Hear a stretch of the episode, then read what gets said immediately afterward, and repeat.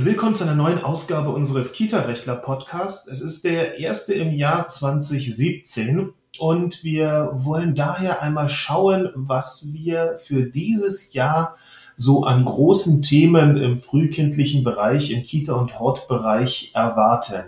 Ich bin Rechtsanwalt Holger Klaus und mit mir in unserem Podcast ist wie immer meine Kollegin Frau Rechtsanwältin Nele Trenner. Hallo. Es ist Montag, der 2. Januar und wir gucken freudig, erwartungsvoll auf ein Jahr 2017. Es wird ein Wahljahr sein, wie alle bekannterweise wissen, und es wird wahrscheinlich auch im Rahmen des Wahlkampfes ja eine Menge an hehren Versprechungen geben, was denn alles besser werden soll. Was können wir uns denn da so vorstellen? Tja, gute, Tja. gute Frage. Ähm also zum Beispiel, ich habe heute Morgen in der Zeitung gelesen, dass äh, jemand ein Bundesdigitalministerium sich wünschen würde. Ich glaube, es kam von der CSU, von unserem Verkehrsminister, will dem aber auch jetzt nichts unterstellen, was Ehrenrühriges. Ähm, das wäre zum okay, Beispiel. Ich dachte, etwas, wir gehen jetzt irgendwie in Richtung Kita durchaus. Naja, im Bereich digitale Bildung äh, könnte man ja schon gucken, wie weit es dort ähm, dann entsprechende Gelder gibt, warum ähm, Initiativen oder sonstiges. Also das Thema Bildung im frühkindlichen Bereich wird mit an Sicherheit grenzender Wahrscheinlichkeit digitaler werden. Ja, ja, aber so ein Thema im Wahlkampf werden. Äh, unsere Kinder müssen fitter werden, äh, aufgestellt sein für die Zukunft. Alles äh, diese Phrasen, die werden ja bedient werden. Und ähm, wird es im Jahr 2017 schon eine Rolle spielen? Wir haben unseren letzten oder vorletzten Podcast uns über digitale Spielzeug Gedanken gemacht. Wahrscheinlich wird es da schon die ersten kleinen Themen dazu geben. Was wird noch so das Jahr 2017 beschäftigen? Die Flüchtlingsproblematik wird natürlich ähm, eine weiterhin spielen. eine Rolle spielen. Wie kriegt man es hin mit den äh, Kindern, ähm, Sprache und so weiter? Mhm. Sprachförderung wird dann groß kommen. Natürlich auch Bildung geht da in die gleiche Richtung. Ähm, ja, das wird gibt's Punkt, irgendwie, ne? gibt's wär, irgendwie also, spezielle Förderung? Integration ernst meint, der wird äh, das Portemonnaie aufmachen müssen, um äh, die Sprachförderung zu stärken und die Erzieher auch entsprechend mit Zusatzqualifikationen anzuleiten. Das dürfte ein Thema werden auf jeden Fall in diesem Jahr. Das wird dann auch wieder spannend. Thema Bildungsurlaub. Wie funktioniert das Ganze? Wie funktioniert der Anspruch auf Bildungsurlaub, wenn gleichzeitig wir in manchen Bereichen äh, einen argen Erziehermangel haben. Also Na gut, der Bildungsurlaub fragt nicht danach, ob äh, da gerade irgendwie keinesfalls. Es ist da ein Anspruch nur noch um betriebliche Belange. Ähm, aber es ist so ein bisschen ein, ein Teufelskreis. Das hört sich jetzt ein bisschen zu dramatisch an, aber es ist schon ein Kreislauf, der irgendwie kompliziert ist. Ne? Die Kitas haben eine haben einen Mehraufwand dadurch, dass sie Flüchtlingskinder versuchen ähm, zu integrieren, ähm, mit der deutschen Sprache ein bisschen vertraut zu machen. Es fehlen womöglich dazu die Kompetenzen. Die Kompetenzen können aber nur eingeeignet werden durch Fortbildungen. Die Fortbildung bedeutet, dass jemand äh, ja, nicht in der täglichen Arbeit am Kind sein kann, ja, was sowieso. den Aufwand für die verbliebenen Erzieher weiter verstärkt. Also wenn man wenn man sagt, ähm, irgendwie muss da spezielle Förderung passieren, man denkt ja vielleicht auch an traumatisierte Kinder in irgendeiner Weise. Mhm. Ähm, das heißt dann wieder ähm, der I-Status, äh, der dann vielleicht da eine Rolle spielt, dann hätte man einen besseren Betreuungsschlüssel für diese Kinder. Aber ähm, das ist natürlich auch wieder ein enormer Aufwand. Äh, wer, wer stemmt den eigentlich? Ja, auf jeden Fall, auf jeden Fall. Was haben wir noch? Ich denke immer so, ich, wie, wie drücke ich das aus? Ich habe immer das Gefühl, ähm, es gibt die Diskrepanz zwischen unserer doch trotz allem recht guten Versorgung mit Kita-Plätzen und dann kommen die Kinder in den Hortbereich und dann schauen sich Mama und Papa die Versorgungslücke, ja, die Betreuungslücke. Ja, dann stellen die fest, oh wei, also wenn wir schon über die Kita-Plätze geschimpft haben und über die fehlenden äh, im Hortbereich ist es ja fast noch dramatischer. Wobei da nicht unbedingt die Plätze fehlen, aber es ist halt einfach um vier Schluss. Beziehungsweise, naja, es ist entweder um vier Schluss oder ähm, man stellt fest, ähm, das ist einfach von der Kinderanzahl mhm. in Relation zu den Erziehern, das ist, das ist Ja, was mehr, kann man da eigentlich noch erwarten im Hort? Was ja. kann man da eigentlich noch groß erwarten? Ja, das ist also auch so ein Thema, wo wir glauben, das kommt heftig. Das wird noch ganz viele Leute ganz extrem bewegen. Man ist als Mama und Papa ja dann schon gewohnt, dass es ähm, eine verlässliche Betreuung gibt und wenn die Betreuung dann aber vielleicht mag sie auch zeitlich verlässlich sein, aber inhaltlich nicht so verlässlich ist, was machen die da eigentlich auf dem Schulhof? Oder warum können die äh, einfach auch mal sich verdünnisieren? Also so eine Geschichten, das wird sehr spannend werden. Ja. Was haben wir noch als große Themen für 2017? Ich denke ja so, arbeitsrechtlich dürfte es ein bisschen anders sich gestalten. In manchen, in manchen Städten gibt es zu wenig Erzieher, in anderen dagegen. Es wird eine Wanderung geben, aber das wird nicht, wird hat nicht speziell mit 2017 zu tun, denke nee, ich. Nee, nee, das wird, ein, das wird ein Prozess sein, auf jeden Fall. Aber ähm, wir denken, dass, wir denken, dass ähm, die Erzieher, die bis jetzt, wenn sie womöglich bei einer ähm, Einrichtung nicht weiter beschäftigt worden sind, einfach an die nächste Tür klopfen können, dass sich das in manchen Bereichen jetzt auch wieder ändern wird. Und wenn dann Erzieher nicht flexibel sein wollen, also die Region äh, wechseln ähm, oder zumindest längere An Anfahrtswege zur Arbeit in Kauf nehmen, dass wir auch da dann eine etwas andere Situation haben werden. Was vielleicht auch noch spannend ist, wenn wir schon bei den Erziehern sind, ist ähm, die Frage der Ausbildung. Weil die Ausbildung zum Erzieher, zum staatlich geprüften, ist im Moment noch ziemlich äh, divers. Mhm, mh. ähm, sei es von der Länge der Ausbildung, sei es von der Tiefe der Ausbildung, möglicherweise auch, weiß ich nicht. Ähm, aber in Bayern hatten wir, hatten wir jedenfalls bis vor kurzem noch die fünf Jahre. Ähm, jetzt, jetzt gibt es auch Bestrebungen mit den, ja, genau. Ja.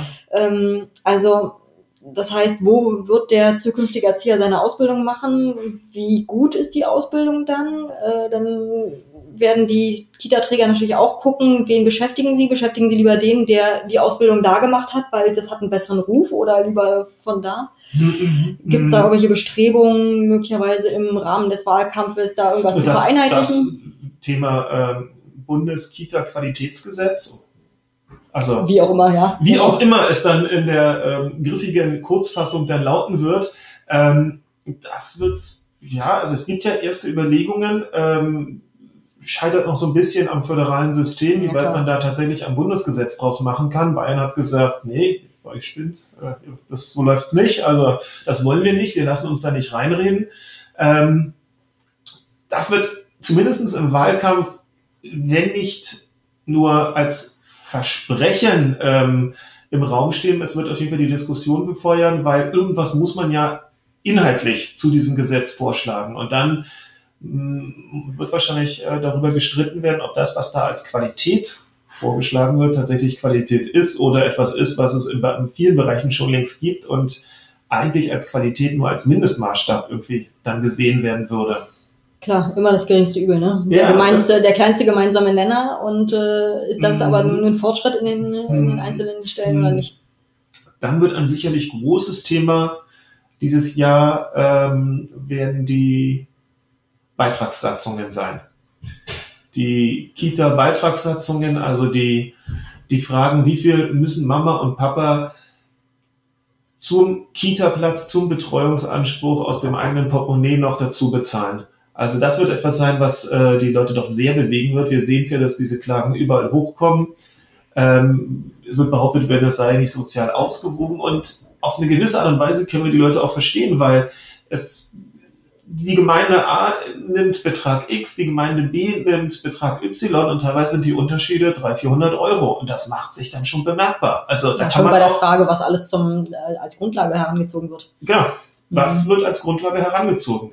Wir haben in Berlin gerade die, die Thematik, werden zum Beispiel die Abfindungen, die jemand erhält äh, für den Verlust des Arbeitsplatzes, wird diese Abfindung als, als Grundlage der Bemessung auch herangezogen. Berlin sagt, warum auch immer, ja. Andere Gemeinden gleich hinter der Stadtgrenze sagen, nö. Also ähm, es ist, da, da geht vielen so ein bisschen ähm, das Ganze gegen den Gerechtigkeitssinn und ähm, zumal man sich ja nach dem Wunsch und Wahlrecht einfach sagen kann, gut, dann gehe ich halt in, in eine Kita in der Gemeinde. Ja, ja. Also das Wunsch- und Wahlrecht, was womöglich finanziell dann getrieben ist, ähm, wird dann ebenso eine Rolle spielen. Also es ist, was man sagt, es, es kann nicht funktionieren. Es kann nicht funktionieren, wenn ähm, die Straße runter, ähm, wenn man die Straße runter wohnt, womöglich ähm, getrennt, äh, getrenntes Gemeindegebiet und ähm, man mehr, 200, 300 Euro mehr bezahlt als die Straße hoch, das führt zu Reibereien. Das führt zu Reibereien. Und die mhm. werden dann meistens juristisch ausgetragen.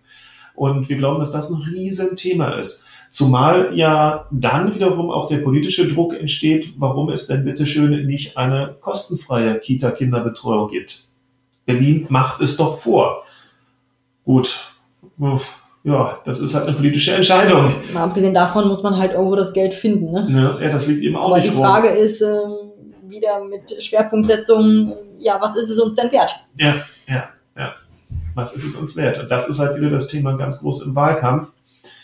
Und wir sind gespannt, wer wie sich dort positionieren wird und wie das Ganze dann letztendlich auch sich im Juristischen wiederum bemerkbar macht. Stand heute, ohne jetzt dem Wahlkampf vorgreifen zu wollen, wir stellen fest, die Elternbetreuungsbeiträge, Zusatz, also die Beträge, die sie zusätzlich zur Kinderbetreuung zu zahlen haben, das stößt doch vielen recht bitter auf. Das ist ein Riesenthema gerade. Dann sicherlich ewiges Thema äh, Betreuungsschlüsse, wobei dort eine gewisse Resignation, Resignation stattgefunden hat. Also das ist einfach, es wird meistens beschimpft und äh, man ist ganz arg traurig drüber, aber es führt nicht dazu, dass sich tatsächlich Eltern mal derart beschweren, dass man das Gefühl hat, ähm, dass hier die Verwaltung gezwungen wird, eine andere Betreuung, nicht nur die auf dem Papier, sondern die mhm. tatsächliche Betreuung zu gewährleisten. Dann ja, ich glaube, dazu muss man schon erstmal so tief einsteigen, um zu verstehen, wie dieser Betreuungsschlüssel überhaupt funktioniert. Mhm, mhm. Äh, weil das ist den meisten Leuten ja gar nicht bewusst, dass es dabei, äh, dass das ja schon eingerechnet ist oder eben auch nicht, äh, dass Erzieher krank werden und Erzieher im Urlaub sind und so weiter, dass das ja nur so ein statistisches Mittel ist. Ja. Ähm, ja. Und ähm, ja, ist schwierig. Dann ein Riesenthema, was wir eigentlich seit Jahren erwarten, aber was noch nicht so ganz äh, bis jetzt hochgekommen ist. Und das wundert doch in Anbetracht der, wie viele Millionen ähm, Kinder sind gerade in dem Bereich, naja, der Betreuungsanspruch gegenüber Papa Staat, der beschränkt sich nicht. Also im Gesetz steht nicht drin, ähm, du hast nur einen Anspruch auf Betreuung zwischen 6.30 Uhr und äh, 17 Uhr. Der Betreuungsanspruch kennt keine Uhrzeiten und dass Mama und Papa es noch nicht, wo auch immer, drauf ankommen haben lassen, äh, zu sagen, nee, ich brauche aber eine andere Betreuung. Ich arbeite rollende Schichten, ich arbeite im Krankenhaus. Das, was ihr mir anbietet, das reicht mir nicht aus. Das, und dann kommen aber die anderen äh, Stellen, die dann sagen, oh mein Gott, da wird schon wieder eine 24-Stunden-Kita eröffnet. Äh, und wir wollen unsere Kinder 24 Stunden am Tag, sieben Tage die Woche abgeben. Ja. Dass das überhaupt nicht der Fall ist, sondern eher die äh, Gut, sind, Krankenschwester sind, betrifft, sind, die nachts arbeiten muss. Ähm. Die muss, die arbeiten muss, genau. Und ähm, dass natürlich Kinder, um das jetzt auch ganz deutlich zu sagen, nicht äh, 24-7 irgendwo in Einrichtung abgegeben werden können, weil da schon gar keiner bezahlt, ähm, sollte eigentlich klar sein, aber es führt immer wieder zu den gleichen Diskussionen. Man sieht dann einfach ein, ein kleines Städtchen, ein kleines Mädchen im Schlafanzug, wie es dann ganz einsam in so einem Bettchen in einer Kita liegt. Sicherlich, das ist ähm, sehr, eine sehr politische Sichtweise der Dinge und es verkennt, dass dahinter meistens einfach die Zwänge von Mama und Papa sind, entsprechend arbeiten zu müssen. Und dann kommt immer wieder dieses Argument hoch, ähm, ja, dann müsste ein Arbeitgeber ja familienfreundlich sich verhalten. Ich das glaube, dieses Thema so hat man seit 150 mhm. Jahren, dass in einem Krankenhaus das nun mal nicht funktioniert, an einem Flughafen nicht funktioniert, bei der bei Deutschen der Polizei, Bahn nicht funktioniert, bei der, bei der Polizei. Also es ist ähm, schon sehr gewagt. Ähm, ja, aber dann muss der Arbeitgeber, der dann irgendwie so als der abstrahiert irgendwie benannt wird, sich anders verhalten. Was machen Mama und Papa, wenn der Arbeitgeber es nicht tut oder nicht tun kann? Aber das ist etwas, das erwarten wir eigentlich schon die ganze Zeit, dass das als großes Thema hochkommt. Ähm, vielleicht auch noch zu den 24-Stunden-Kitas. Die Gemeinden brauchen sie, die Kommunen brauchen sie, die Städte brauchen sie. Sie bräuchten so eine Einrichtung. Überall müsste es eigentlich so eine Einrichtung geben, auf das Papa Staat sagen kann, ja, wir sind in der Lage, auch diese etwas anderen Betreuungsansprüche der Eltern tatsächlich erfüllen zu können. Also ähm, deshalb verwundert es uns doch so ein bisschen, dass entsprechende Träger doch manchmal recht, recht negativ angegangen werden, weil sie eigentlich nur etwas bedienen, in freier Trägerschaft, um das, den Anspruch gegen Papa Staat zu erfüllen. Haben wir noch was vergessen für 2017? Was so als das werden wir am 31.12.2017 äh, äh, reflektieren. Genau, genau. Vielleicht haben wir uns auch total geirrt. Aber ähm, nein, wir denken, ähm, die, die Entwicklung so in diesem Bereich dürfte durch den Bundestagswahlkampf und durch entsprechend hehre Versprechungen, durch große Diskussionen eher in die von uns geschilderte Richtung gehen. Und vor allem wird, das ist das Schöne daran, neben allem Wahlkampfgetöse dürfte das allgemeine Bewusstsein für frühkindliche Bildung, frühkindliche Betreuung eher geschärft werden. Mhm. Man kann ja inhaltlich über ähm, tausend Sachen unterschiedlicher Meinung sein, aber doch positiv dürfte es zumeist sein, dass man sich damit beschäftigt und hoffentlich den Wert des Ganzen, den Wert des Ganzen, des Ganzen noch mehr schätzen lernt und vor allem auch, was die Erzieher da tagtäglich eigentlich leisten. Mhm. Dass sie eben nicht nur verwahren, sondern richtig, tatsächlich richtig bilden mhm. als die Kita, die die erste Stufe des Bildungsweges ist, und dass sie auch entsprechend dann wertgeschätzt werden müssen. Mhm. Schauen wir mal, was passiert. Wir werden spätestens in 365 Tagen, nein, nicht ganz, zwar in 364 Tagen, wahrscheinlich Rückblick halten und uns dann an einem Ausblick für das Jahr 2018 versuchen. In dem Sinne, tschüss. Tschüss.